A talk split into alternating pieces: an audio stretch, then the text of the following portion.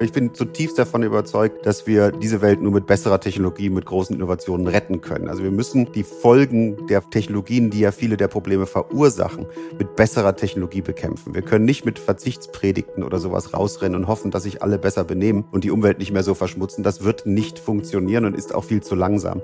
Und ist auch eine These, die, die ich überhaupt nicht teile, weil wir damit ja Verzichtspredigten nicht nur für uns, wir können es ja machen, aber für die, die es noch gar nicht haben, quasi einfordern. Und das ist arrogant, das können wir nicht machen.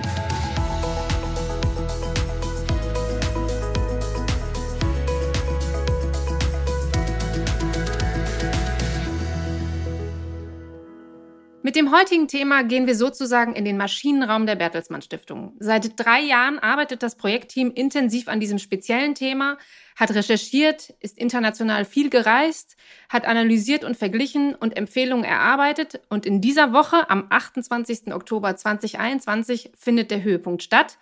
Die Verleihung des Reinhard-Mohn-Preises. Es geht um das Thema Innovationskraft stärken, Potenziale erschließen. Das heißt, um Neuerungen, die die Welt zum Positiven verändern und uns wirtschaftlich und gesellschaftlich voranbringen können.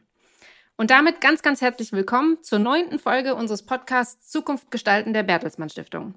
Hallo Jochen. Hallo Malva. Ja, reden wir doch über Veränderung, über Erneuerung, denn das ist es wohl, was dieses Land braucht, nicht erst seit der Bundestagswahl. Und zu dieser besonderen Podcast-Folge haben wir zwei besondere Gäste eingeladen, auf die wir uns sehr freuen. Dabei handelt es sich einmal um unseren Kollegen und Experten für die Themen Nachhaltigkeit und Innovation, Daniel Schrat-Tischler. Er ist seit 13 Jahren in der Stiftung und Direktor des Programms Nachhaltig Wirtschaften.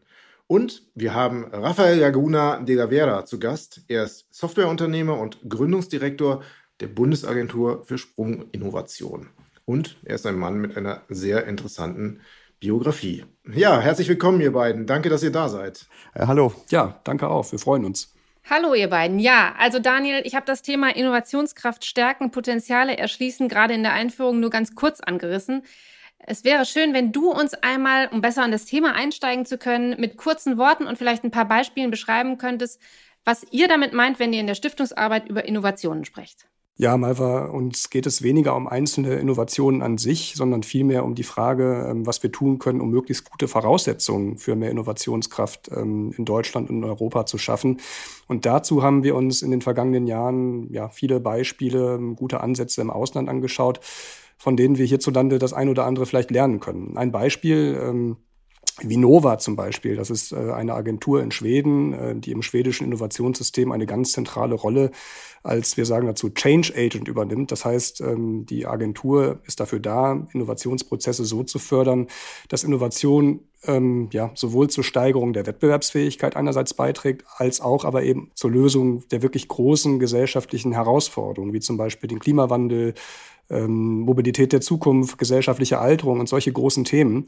Und diese Agentur fördert Innovationsprojekte zum Beispiel nur dann, wenn sie wirklich auch auf die SDGs, also die globalen Nachhaltigkeitsziele einzahlen. Und das ist, denke ich, ein, ein toller Ansatz. Und wenn man sich diese Agentur vor Ort in Stockholm anschaut, wir sind da auch hingereist und haben mit den Leuten da wirklich auch gesprochen vor Ort, dann merkt man ähm, auch sofort, mit welcher Dynamik und äh, welcher Agilität, mit welcher übersektoralen Kompetenz, würde ich mal sagen, dort gearbeitet wird.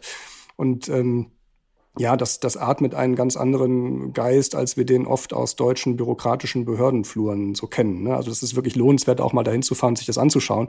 In Großbritannien oder in Finnland, da gibt's ganz ähnliche Institutionen. In UK, da gibt's die Nesta. In, in Finnland gibt's eine Organisation, die heißt Sitra.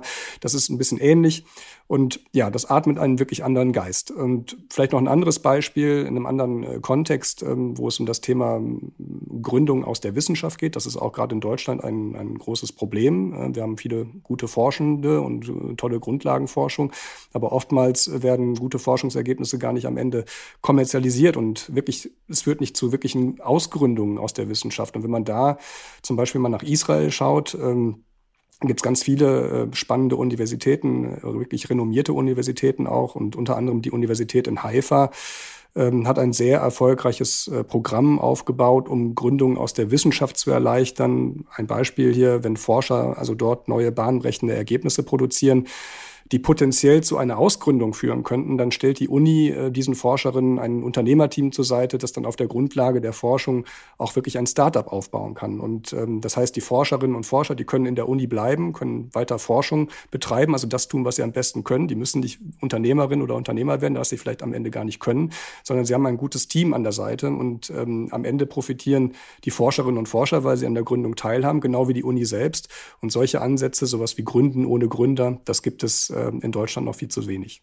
Okay, also es geht viel weniger auch um so eine einzelne Gründung jetzt zum Beispiel, sondern eher um die Infrastruktur für Gründungen zu schaffen. Genau. Also wir haben uns okay. wirklich diese Frage der Strukturen ja. und Prozesse gestellt und weniger auf einzelne Innovationen geschaut. Spannende Recherche jetzt äh, aus Israel, aus Schweden, wirklich interessant. Und du hast ja gerade diesen Geist angesprochen, den es dort gibt, diesen Spirit.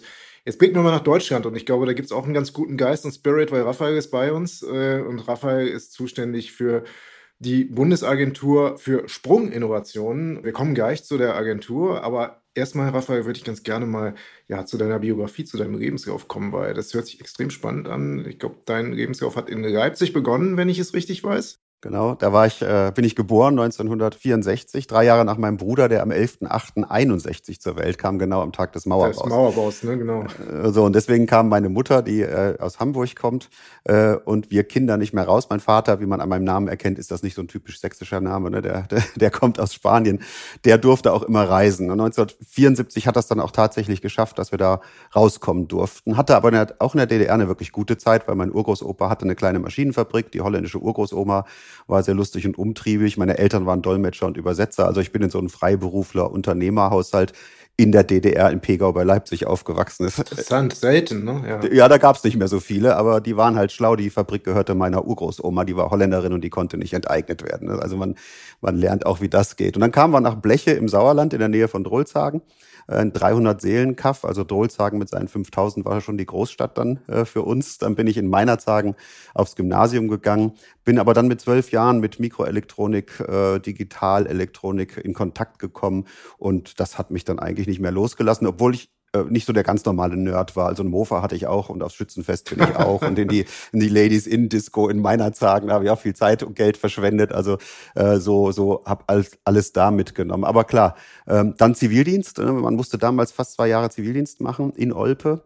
Äh, habe da nebenher ein Kino gemacht, viel Geld verloren und dann habe ich erstmalig wirklich Geld verdient mit der Programmiererei. Ich hatte davor mit 16 meine erste kleine Firma gegründet, die eigentlich Software aus den USA importierte, weil ich da einen verrückten Onkel hatte, der in Los, in Los Angeles im San Fernando Valley lebte und ich damit so eine zweite Zeitreise antrat. Ne? Also von der DDR nach Westdeutschland war so der erste Sprung und dann von Westdeutschland nach LA äh, und in Silicon Valley und so war der zweite Sprung. Da war man mal lässig 20 Jahre voraus damals und vielleicht ist man es heute in manchen Bereichen der Computerei ja auch noch und, und daraus dann ein Geschäft gemacht. Naja, und dann ein paar Firmen äh, gemacht, logisch. Ne? Ähm, nicht nach Amerika gegangen, viel nach Amerika gereist, aber mhm. nie da hängen geblieben, weil ich eigentlich immer mit der europäischen Kultur gut klarkam und vieles an der amerikanischen mir nicht so gefallen hat, trotzdem die da sehr innovativ waren.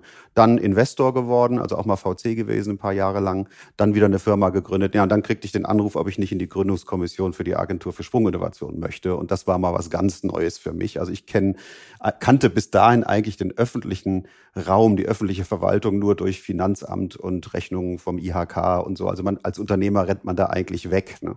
So dass ich dann mal in ein Bundesministerium gehe, um so einer Gründungskommission beizuwohnen. Naja, und irgendwie rausgekommen bin ich mit dem Job die Agentur zu gründen, weil man hier zum ersten Mal eine, eine Staatsagentur mit unternehmerischen Impetus sozusagen machen wollte. Und äh, da konnte ich nicht Nein sagen. Reden wir mal darüber. Ich meine, wir könnten jetzt auch noch über diese Diskothek reden, weil die kenne ich auch. Da habe ich auch einiges Geld gelassen, das ist aber unwesentlich.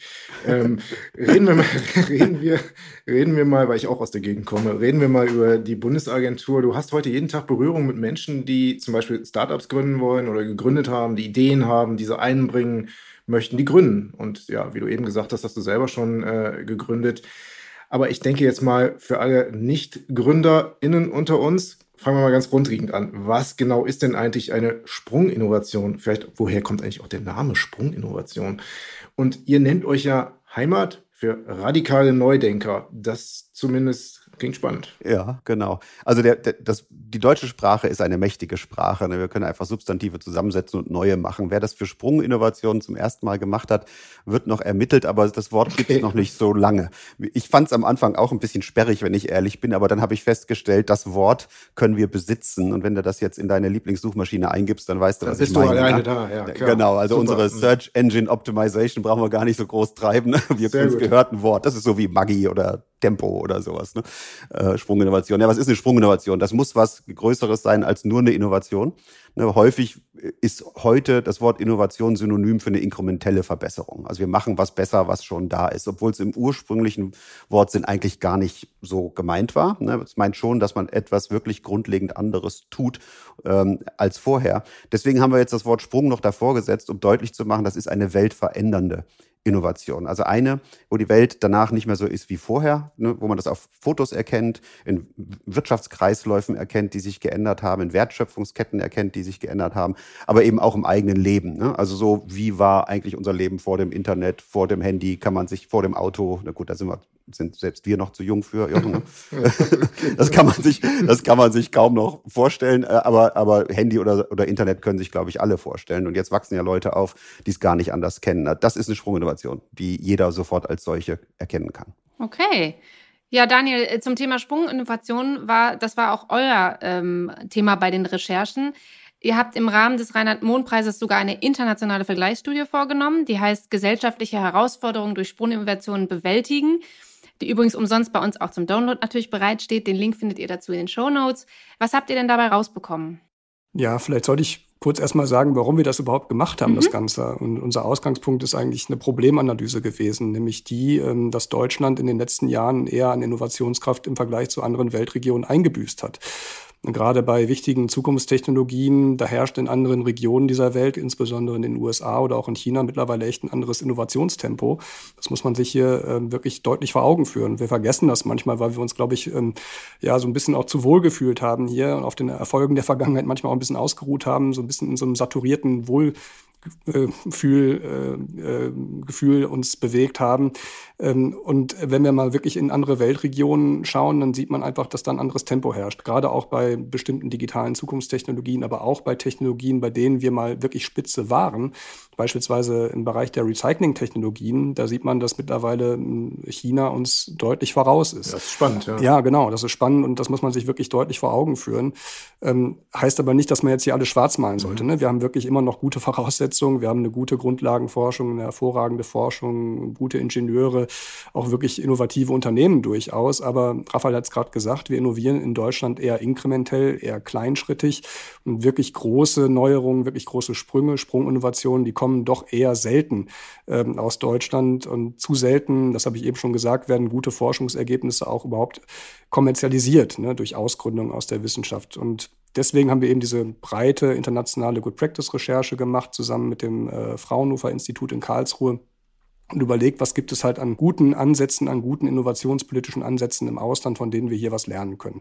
Und dabei war ein Aspekt, und das ist jetzt ja die Frage, die du gestellt hast, mal war mhm. ähm, auch natürlich der Aspekt die Förderung von Sprunginnovationen. Und wenn man da beispielsweise mal in Länder schaut wie äh, die USA, Israel oder auch Japan, ähm, dann sieht man, dass dort schon seit wirklich geraumer Zeit, teilweise schon seit Jahrzehnten, wirklich auch wirksame Institutionen, wirksame Rahmenbedingungen etabliert worden sind, um gerade solche, ja, sagen wir mal, disruptiven Innovationen auch wirklich hervorzubringen. Ne? In den USA, und Raphael weiß das viel besser als ich, ist es die äh, sogenannte DARPA, ne, die ähm, äh, offizielle staatliche Agentur, die es schon seit über 60 Jahren dort gibt, die darauf ausgerichtet ist, wirklich Hochrisikoprojekte zu fördern. Ganz wesentliche äh, Sprunginnovationen der letzten Jahrzehnte kommen wirklich auch dort her. Ne? Zum Beispiel das Internet, ne, Raphael hat es eben gesagt, das ist wirklich aus einer Projektförderung dieser DARPA entstanden. Okay. Ähm, das GPS-System äh, auch äh, so etwas, was man wirklich im tagtäglichen mittlerweile nutzt, wenn wir ins mhm. Auto steigen, das Navi anschalten. All das sind solche wirklich grundlegenden Sprunginnovationen, die durch diese Förderung einer solchen Institution auch wirklich ähm, ähm, ja überhaupt zutage gefördert worden sind. Und ähm, in Israel gibt es eine ähnliche äh, Institution, das ist die Innovation Authority. In Japan gibt es auch ein ähnliches Programm, gehe ich jetzt gar nicht so ins Detail. Aber allen diesen Ansätzen ist halt gemeinsam, dass der Staat wirklich bereit ist, unternehmerisch zu denken und so zu handeln. Das heißt, er muss wirklich ja als, als risikofreudiger Akteur auch auftreten, auch da, wo es noch gar keinen Markt gibt. Ne? Und das heißt, er muss bereit sein, riskante, ähm, aber potenziell vielversprechende Projekte mit einem wirklich langen Atem und ausreichend Geld entlang möglichst gut formulierter Missionen sozusagen, klaren äh, Zielsetzungen auch wirklich zu fördern. Ne? Und ohne eine kleinkarierte bürokratische Kontrolle, ähm, sondern wirklich durch das gezielte Eröffnen von, von Freiräumen, von Experimentierräumen. Und das kann man zum Beispiel in diesen Ländern, in diesen ähm, Institutionen gut ablesen. Sprint geht jetzt in so eine Richtung, würde ich sagen. Ähm, und das ist halt wichtig zu sehen. Da kann man sich einiges abschauen und ähm, äh, beispielsweise auch den Punkt, dass über solche, ähm, ja auch durch wirklich staatlichen Agenturen auch erst Nachfrage geschaffen wird. Das ist ein Punkt, der oft vergessen wird. Der Staat selbst, der kann als Erstkunde auftreten für neue Technologien und dadurch auch wirklich erst äh, Technologien zum Durchbruch verhelfen, neue Märkte schaffen, sodass Technologien überhaupt erst diffundieren können. Und das machen Länder wie die USA schon seit, seit wirklich langer Zeit und sie stehen eher ja nicht im Verdacht, äh, ähm, ja, äh, staatszentristisch zu sein, sondern man hat eher den, äh, den normalerweise landläufig den Gedanken, die USA sind total marktbasiert, aber gerade da, wenn man sich dieses Land anschaut, sieht man, wie doch deutlich der Staat unternehmerisch agiert. Okay. Und das ist wirklich was, was man sich dort abschauen kann. Daniel, das finde ich total interessant, zumal du hast ja gerade auch nochmal den Namen jetzt äh, der Sprungagentur hier in Deutschland erwähnt, nämlich Sprint mit D hinten, äh, wie Deutschland. So, so heißt die Agentur ja. Und ähm, ich glaube, Raphael hat dir gerade sehr aufmerksam zugehört, wie du beschrieben hast, was der Staat tun muss und was er nicht tun kann. Vielleicht mag er noch kurz ergänzen hier. Also erstmal der Analyse stimme ich 100 Prozent zu. Das ist genau so. Das war auch der Grund, warum dann der deutsche Staat gesagt hat, wir brauchen auch sowas. Ne? Also die, erstens die Translation von Wissenschaft in, in Sprunginnovation, also in Wirtschaftskreisläufe verändernde Innovation, die hier volkswirtschaftlich genutzt wird, die funktioniert nicht gut in Deutschland. Häufig nehmen wir zwar an der Erfindung der Sprunginnovation und an der Entwicklung teil, aber leider wird dann der volkswirtschaftliche Nutzen woanders gestiftet. Als Beispiel wird da gerne MP3 genommen, was wir jetzt mhm. ja hier auch verwenden als Audiokompressionsformat, ja. ist im Fraunhofer Institut in Erlangen erfunden worden, ne, vom Karl-Heinz Brandenburg. Also viel deutscher geht's nicht, ne? Aber als, als, als der, als der Karl-Heinz dann äh, äh mit seinem VW wahrscheinlich äh, die, die damals noch vorhandenen Unterhaltungselektronikfirmen wie Grundig und Telefunken abklapperte, haben die ihn alle nach Hause geschickt. Und am Ende hat's ja der Steve Jobs zu einem Produkt namens iPod verwendet ne, und damit äh, revolutioniert, so ähnlich wie es der Walkman mal von Sony getan hat, wie wir Musik hören und konsumieren. Und jetzt ist Apple die wertvollste Firma der Welt. Also da hat zwischen hat er noch ein bisschen iPhone und iPad gemacht, die übrigens voll sind mit Innovationen, die die DARPA finanziert. Mhm. Also nicht nur das Internet, was früher übrigens mal ARPANET hieß, ne, bevor es zum Internet wurde. Ne. Die DARPA ist die Defense Advanced Research Projects Agency. Manchmal verliert die Idee ihr D, ihr Dora, ne, wie Defense und ist dann nur noch die Advanced Research und die haben das ARPANET gemacht. Aber auch Touchscreen, GPS, Daniel hat es genannt, alles äh, staatlich finanziert. Also sozialistischer geht es eigentlich gar nicht, was die Amerikaner da machen. äh, aber wie gesagt, also die Analyse 100% richtig und im Grunde genommen ja auch die, der Handlungsvorschlag, nämlich sowas müssen wir in Deutschland auch machen, steckt da ja auch mit drin und genau das haben wir gemacht und genau das ist die Sprint.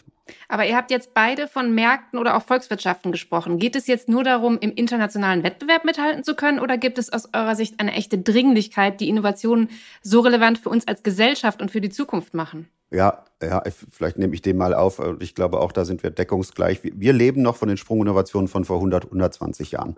Ne, wenn du unsere Wirtschaftskreisläufe anschaust, ne, also direkt und indirekt, Automobil 20 Prozent, äh, Bruttosozialprodukt 50 Prozent vom Export. Ne, und jetzt machst du noch Chemie dazu, Pharma dazu. Und das sind alles Dinge, die wir mal erfunden haben. Physik- und Chemiebücher vor 120 Jahren wurden in Deutsch geschrieben. Da musstest du aus Harvard und Stanford nach Deutschland, nach München kommen ne, und beim Sommerfeld studieren, ne, und, äh, um das zu lernen. Äh, und musstest halt Deutsch lernen. Ne? Deswegen hat Mark Twain ja sogar mal eine Geschichte über die unmögliche deutsche Sprache geschrieben. Das musste man. Sehr schön ist das. ja, das Essay ist super, da lacht man sich ja, kaputt. Ähm, äh, das, das Mojo haben wir sozusagen verloren. Wir haben dann aber über inkrementelle Innovation äh, es geschafft, eine fantastische Volkswirtschaft aufzubauen, aber der läuft so langsam der Strom aus. Ne? Wir müssen jetzt neue Sprunginnovationen nachlegen. Wir sehen das jetzt, ähm, die großen disruptiven Innovationen, die Digitalisierung zerballert alles. Das passiert gerade beim Auto. Ne? Also der, der Herr Musk hat eine Autofirma gegründet, die alle belächelt haben, so frei nach Gandhi, ne? erst lachen sie und so weiter, genau derselbe Zyklus. Äh, und jetzt ist er was, 700, 800 Milliarden Dollar wert. Der kann jetzt VW und Mercedes und BMW kaufen, wenn er wollte. Ne, will er aber nicht, ne, weil er sagt, was soll ich damit? Ne, das mache ich alleine, ich baue eine schicke Fabrik nach Grünheide. Also hier sieht man schon bereits die Demontage unserer Volkswirtschaft in Action und aufhalten können wir das nur, indem wir selber Sprung innovieren. Ja, und vielleicht noch einen ergänzenden Punkt, ne, mal, weil, weil du das eben so gefragt hast. Also Innovation ähm, hat ja eine Richtung und das ist nicht einfach nur die Frage, generieren wir damit einfach wirtschaftlichen Mehrwert. Natürlich soll Innovation auch immer dazu beitragen, dass man die Wettbewerbsfähigkeit und technologischen Fortschritt stärkt. Aber ich glaube, ähm, ganz wichtig ist, das ist auch unsere Perspektive, ähm, dass Innovation immer auch wirklich ein Hebel ist, um wirklich die große, ja, die großen gesellschaftlichen Probleme dieser Zeit zu lösen. Mhm. Ne? Und dass das eben kein Trade-off-Verhältnis ist zwischen diesen Zielsetzungen. Ähm, einmal volkswirtschaftliche Gewinne sozusagen, auf der anderen Seite die Lösung beispielsweise der, der Klimafrage, sondern dass wenn man das wirklich miteinander klug verschränkt, dann wird das am Ende ein Win-Win, ne? ein Positivsummenverhältnis. Ähm, und das ist das, was wir versuchen, auch wirklich in diesem Projekt, was wir durchgeführt haben, auch in dieser internationalen Analyse, ein bisschen zutage zu fördern, dass es gute Ansätze gibt, die genau das wirklich versuchen zu realisieren. Also Innovationskraft so zu stärken, dass damit immer auch diese großen gesellschaftlichen Veränderungsziele erreicht werden, ähm, die man beispielsweise in diesen SDGs, in diesen globalen Nachhaltigkeitszielen äh, sehr deutlich ähm, äh, hinterlegt findet wir müssen von guter und schlechter Innovation reden. Ne? Denn nicht alles, was als innovativ daherkommt, ist es wirklich ja. und stiftet Nutzen. Ne? Ja. Also die, die, äh, viele dieser Plattform-Geschäftsmodelle sind eigentlich Negativsummenspiele. Ne? Mhm. Das schadet letztlich den Lieferanten und den Kunden. Genau. Und nur die Plattform, die sich da als Monopol reingeschoben hat. Übrigens, da, da äh, wo wir über Publikationen reden, ich habe ja mit dem Thomas Rahme genau ein Buch darüber geschrieben, mhm. über Sprunginnovation. Da kommt das drin vor. Da nehmen wir das auseinander ja. und sagen, was sind eigentlich Innovationen, die wir wollen sollten, ne? die auch unserem Wertesystem entsprechen. Und natürlich kommen da auch die SDGs drin vor, die wir natürlich dort darstellen. Aber es hat auch noch andere Parameter, nämlich dass man im Grunde genommen das auf den philosophischen Satz zurückführen muss. Man muss mit Innovation, mit Sprunginnovation den größtmöglichen Nutzen für die größtmögliche Anzahl von Leuten stiften. Und dann sind es gute ja. Innovationen. Und sonst sind es wahrscheinlich eher schlechte. Kannst du uns denn da noch ein paar Negativbeispiele nennen? Ja, das sind eigentlich immer die nicht äh, oder die Negativsummenspiele, die häufig in der Plattformökonomie vorkommen, wo sich zwischen Hersteller und äh, Kunde eine Plattform versucht zu drängen, die die Wertschöpfung quasi an sich ziehen möchte. Mit sehr viel Venture Capital, oft Milliarden, werden dann mit Dumpingpreisen quasi Märkte ausgetrocknet, so dass man alles andere drumherum wegstirbt, ein Monopol entsteht und man rechts die Lieferanten dann ausquetscht und links den Kunden einfach mehr Geld abnimmt. Ne? Beispiele dafür sind eine Deliveroo, eine Uber, eine Lyft und viele, viele andere, die letztlich anstreben, Monopole in ihren Märkten zu werden. Und ein gutes Beispiel? Ich kann gerne einspringen, aber da vielleicht auch ein bisschen auf das wirklich prima Buch von euch verweisen. Ne? Ich habe das nämlich tatsächlich gelesen. Das ist ein kurzer Werbeblock jetzt hier. Es ist wirklich sehr zu empfehlen, dieses Buch von, von Raphael Laguna und Thomas Ramge. Und ähm, da sind tatsächlich auch jetzt äh, äh, wirklich in der schönen Sprache auch dann äh, sehr anschaulich wirklich äh, interessante Innovationen der Geschichte dann auch wirklich mal ein bisschen dargestellt.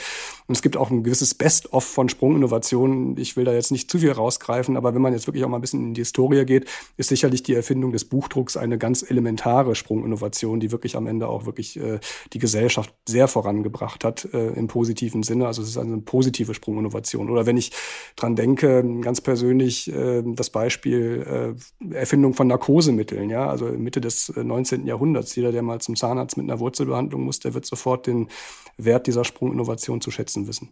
Ja, super. Der, jetzt, wir, da sind wir natürlich beim Wert, beim positiven Wert von Innovationen und das ist natürlich auch ein Wert für alle, also für das Gemeinwohl. Also auch äh, Innovationen, die ähm, ja für das Gemeinwohl gut sind. Und damit sind wir natürlich wieder beim Reinhard-Mohn-Preis, Daniel, weil äh, da geht es ja darum, dass wir Innovationen äh, zeigen wollen, recherchiert haben, die für das Gemeinwohl positiv sind. Und mit dem Reinhard-Mohn-Preis zeichnet die Bertelsmann Stiftung eben nun international renommierte Persönlichkeiten aus, die sich genau um solche wegweisenden Lösungen für gesellschaftliche und politische Herausforderungen verdient gemacht haben. Und Malva hat es eingangs erwähnt, der Preis wird ja in dieser Woche äh, verliehen, ähm, sollte schon 2020 verliehen werden. Wegen Corona sind wir nur ein bisschen später dran.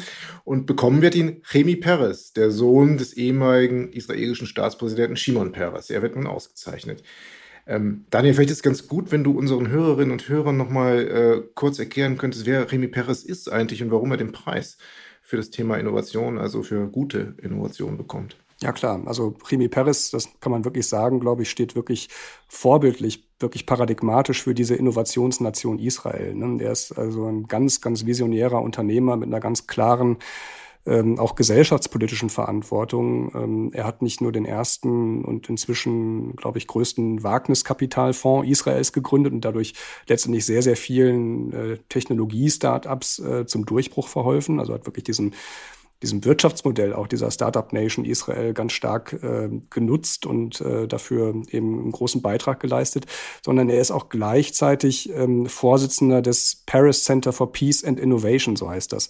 Mhm. Ähm, das ist ähm, eine gemeinnützige Institution, die sein Vater, du hast es gerade erwähnt, ähm, Shimon Peres, der ehemalige Staatspräsident Israels äh, und Friedensnobelpreisträger, 1996 gegründet hat. Damals hieß es noch das Paris Center for Peace. Peace ja. Ein, ja. genau. Und dann ist danach dann irgendwann auch das, äh, der Gedanke der Innovation dazugekommen. Und der Grundgedanke ist nämlich genau der, ähm, dass gerade durch Innovationsförderung, durch wirtschaftliche, unternehmerische Zusammenarbeit über kulturelle und religiöse Grenzen hinweg ähm, Frieden gestiftet werden kann in Israel und in der Region. Ähm, und ähm, das lebt Remy Peres vorbildlich. Ne? Also er ist Vorsitzender dieses Paris Centers for Peace and Innovation und stellt damit letztendlich genau diesen Gedanken so in den Vordergrund, den ich eben auch schon erwähnt hatte, ne? dass Innovation immer im Dienst natürlich der Wirtschaft steht, aber auch im Dienste der, des gesellschaftlichen Fortschritts mhm. äh, stehen sollte. Und ähm, wenn man sich das da vor Ort auch mal anschaut, das ist also wirklich auch wirklich sehr eindrucksvoll, ähm, dieses äh, Center vor Ort in Tel Aviv ist es ähm, located sozusagen.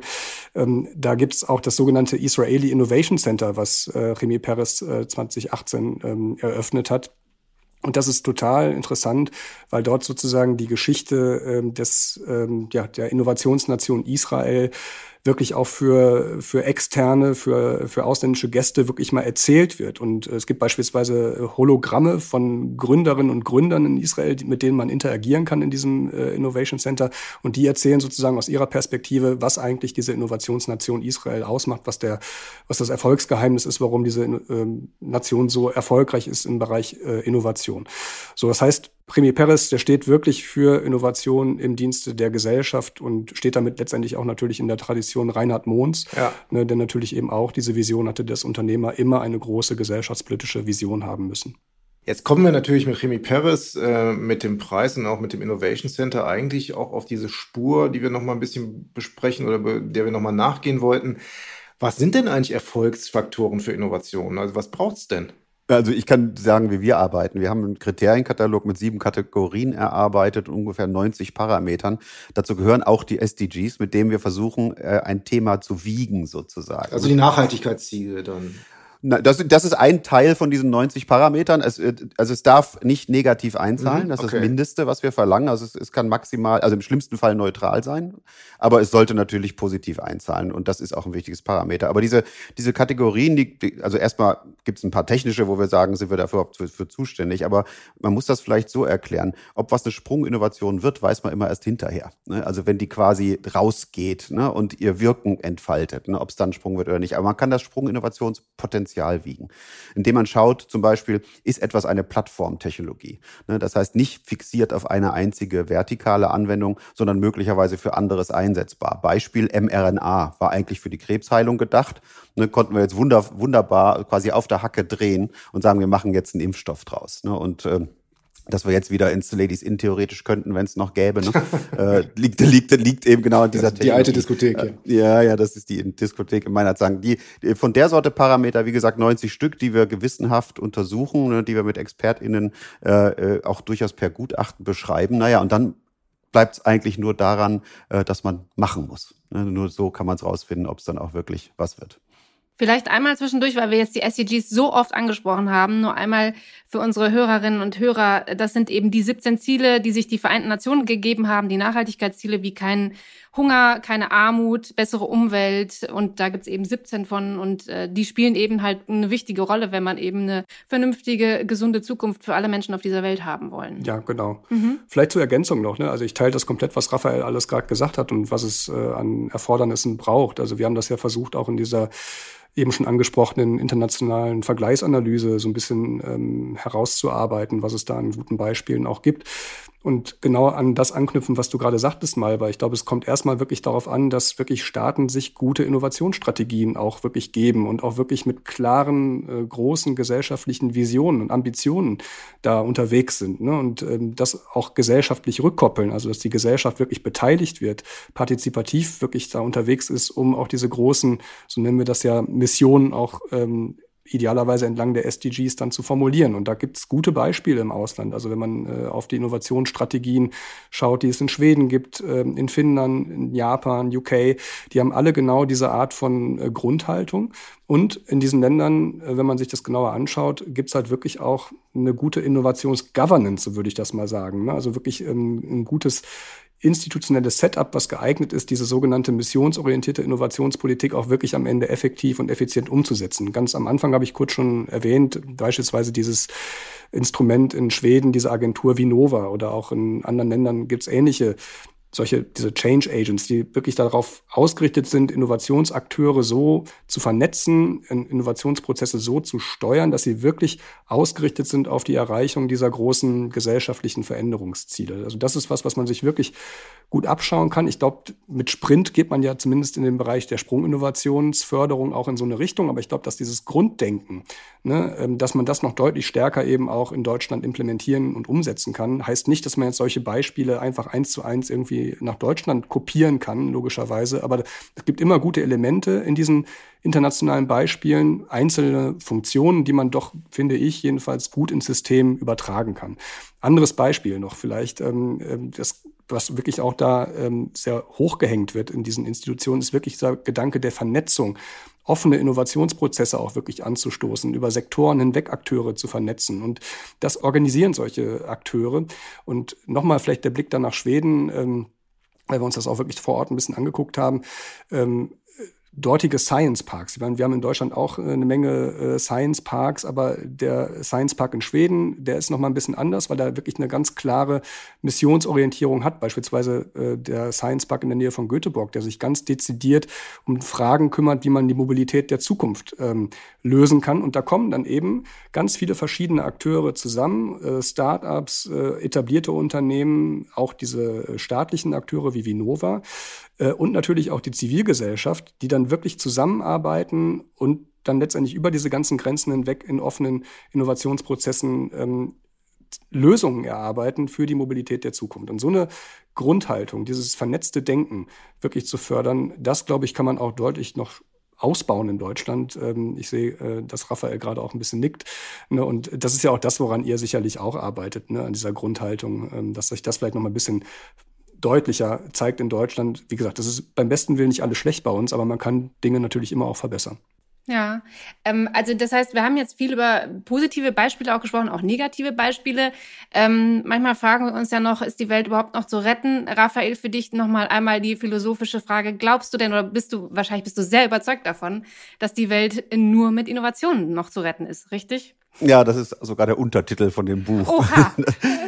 Dann ist dreimal. Also, okay. Äh, ja, macht nichts, aber äh, nee, äh, natürlich. Ich glaube, ich bin zutiefst davon überzeugt, dass wir diese Welt nur mit besserer Technologie, mit großen Innovationen retten können. Also wir müssen die Folgen der Technologien, die ja viele der Probleme verursachen, mit besserer Technologie bekämpfen. Wir können nicht mit Verzichtspredigten oder sowas rausrennen und hoffen, dass sich alle besser benehmen und die Umwelt nicht mehr so verschmutzen. Das wird nicht funktionieren und ist auch viel zu langsam. Und ist auch eine These, die, die ich überhaupt nicht teile, weil wir damit ja Verzichtspredigten nicht nur für uns, wir können es ja machen, aber für die, die es noch gar nicht haben, äh, quasi einfordern. Und das ist arrogant, das können wir nicht machen.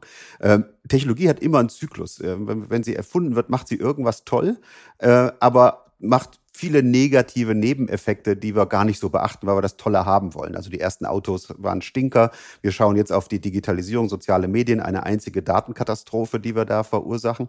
Aber dann wird weiterentwickelt und wenn man das durchhält, wenn man nicht vorher aussteigt, wie wir es zum Beispiel bei der Kernenergie gemacht haben, werden die Technologien irgendwann auch sauber und werden die Probleme, die sie selber verursacht haben, lösen, aber vielleicht noch ein paar ganz andere. Das können wir in der Geschichte häufig zeigen und nachweisen. Und eine Technologie, oder besser eine, eine Rettung der Welt muss ja auch den Menschen beinhalten. Wir sollen ja Teil der Welt bleiben. Ne? Sonst kannst du auch sagen, okay, save the environment, kill a human. Ne? Das, ist, das funktioniert auch. Ne? Wenn wir ja. alle weg sind, dann können wir auch nichts mehr versauen hier, sondern wir müssen ja mit dieser Welt zusammen dann sozusagen leben können. Und das geht nur mit Innovation.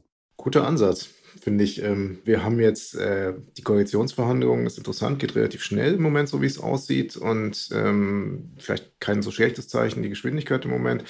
Aber welche Erwartungen habt ihr denn eigentlich an, äh, an eine neue Regierung zu dem Thema, das wir hier besprechen? Ja, also natürlich große Erwartungen. Und ähm, wenn ich jetzt zum Beispiel auf dieses Sondierungspapier schaue, was vorliegt, ähm, da fand ich es äh, schon echt, ehrlich gesagt, ganz vielversprechend, dass zumindest im ersten Absatz unter diesem ganzen Aspekt moderner Staat und so weiter dann auch der Punkt kam, man muss äh, gesellschaftliche Innovationsprozesse stärken. Und das ist ganz, ganz wichtig tatsächlich, glaube ich. Und das ist schon mal ein wichtiger Ankerpunkt, wenn er schon mal so gesetzt ist in so einem gemeinsamen, sagen wir mal, Kompromisspapier zwischen drei Parteien, dann ist das eine gute Grundlage, um äh, da anzuknüpfen. Und äh, die Dinge, die wir eben auch schon äh, angesprochen haben, die es vielleicht auch künftig ein bisschen mehr bräuchte, vielleicht auch perspektivisch stärker institutionell zu verankern. Ne?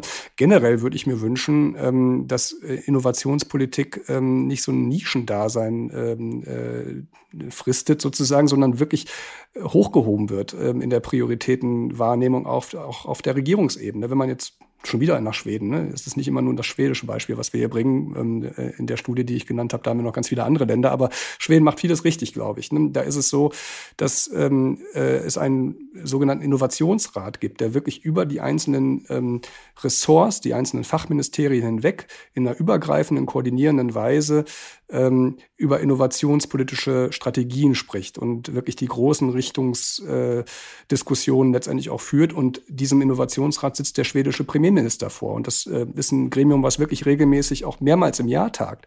Ähm, und das heißt also eigentlich nichts anderes, dass Innovationspolitik äh, tatsächlich Chefsache dort ist. So. Und ähm, das tatsächlich auch in Deutschland noch ein bisschen stärker ähm, nach oben zu ziehen, weil es einfach so eine elementare Bedeutung hat für unsere Zukunft. Ne? Es wird nur über Innovation funktionieren, diese großen äh, Probleme zu lösen.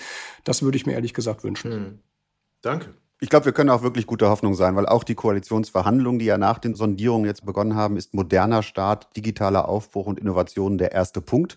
Und der erste von dem ersten ist moderner Staat und Demokratie. Der zweite ist digitale Innovation und digitale Infrastruktur. Und der dritte ist Innovation, Wissenschaft und Forschung. Also wenn das keine Prioritäten sind, dann weiß ich es nicht auch, dass die Sprint selber schon im Sondierungspapier stand, ne, dass die Sprint ausgebaut werden soll und dass viele von den Forderungen, wenn es interessiert, der kann sich in manchen Interviews mit mir mal raussuchen, viele von den Forderungen, die ich unterwegs gestellt habe, ne, dass wir die Sprint und überhaupt die Innovationsfinanzierung und Förderung entfesseln müssen von den Schranken der Bürokratie. Ne, dass die dann jetzt hoffentlich auch umgesetzt werden, ist natürlich meine große Hoffnung und dass die Sprint dann für Deutschland eine Art Rollenmodell oder Reallabor sein kann, wie man es macht, dann auch in großer Breite, nicht nur für Sprung Innovation, sondern für Innovation im Allgemeinen, ne, so wie Daniel das ausgeführt hat. Ich glaube wirklich, wir können da guter Hoffnung sein, dass sich jetzt hier mit der Ampel richtig was bewegt. Oh, das ist super. Wenn zwei Experten so hoffnungsfroh sind, äh, da muss was draus werden. Schön. Ja, also wie wichtig es ist, Veränderungen möglich zu machen, um den Herausforderungen unserer Zeit überhaupt noch erfolgreich begegnen zu können, eben durch Innovation. Das habt ihr beide sehr stark deutlich gemacht. Ähm, deshalb gerne auch nochmal der Hinweis auf die diesjährige Verleihung des Rheinland-Mohn-Preises mit dem Preisträger Chemie Peres. Äh, Daniel, du hast ihn gerade einmal vorgestellt. Es wird eine öffentliche Livestream-Übertragung geben am 28. Oktober ab 11 Uhr. Einfach auf unsere Homepage gehen, bertelsmann-stiftung.de und einen Vorgeschmack oder vielleicht noch ein bisschen mehr als einen Vorgeschmack haben wir hoffentlich heute auch mit dieser Podcast-Folge geben können.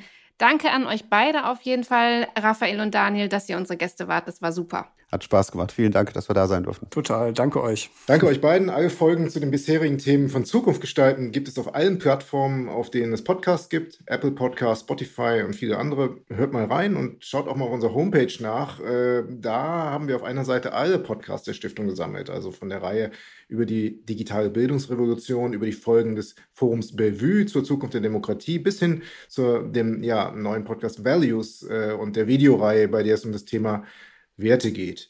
Wenn ihr Themenideen oder Anmerkungen habt für uns, schreibt uns gern unter podcast.bertelsmann-stiftung.de. Und noch einmal in die Runde. Tschüss und bis zum nächsten Mal. Tschüss. Tschüss. Tschüss.